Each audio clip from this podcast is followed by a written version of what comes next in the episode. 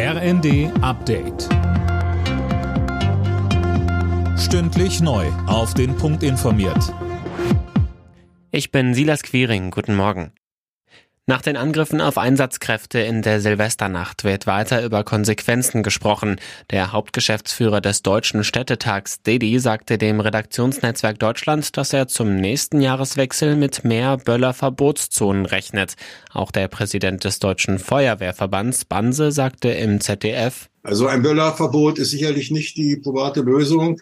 Allerdings könnte ich mir durchaus vorstellen, dass man in gewissen Bereichen Böllerverbote ausspricht, in alten historischen Innenstädten sowieso, aber auch an diesen Schmelztiegeln, wo viel Gastronomie ist, wo viele Menschen feiern. In diesen Bereichen sollte man das Böllern tatsächlich verbieten. Der ukrainische Präsident Zelensky wirft Moskau vor, einen Abnutzungskrieg zu führen. Russland wolle die Bevölkerung in der Ukraine mit Drohnenangriffen erschöpfen, so Zelensky. Man werde alles tun, damit das nicht gelingt.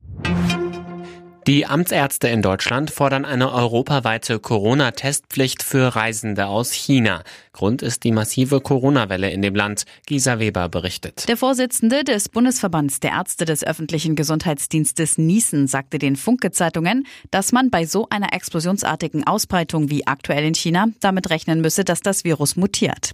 Daher sei jetzt ein europaweit einheitliches Schutzkonzept nötig. Morgen wollen die EU-Staaten über eine gemeinsame Strategie beraten.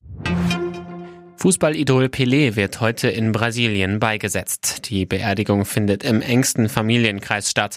Tausende Fans hatten sich zuvor bei einer Totenwache im Stadion von Pelés langjährigem Verein FC Santos verabschiedet. Alle Nachrichten auf rnd.de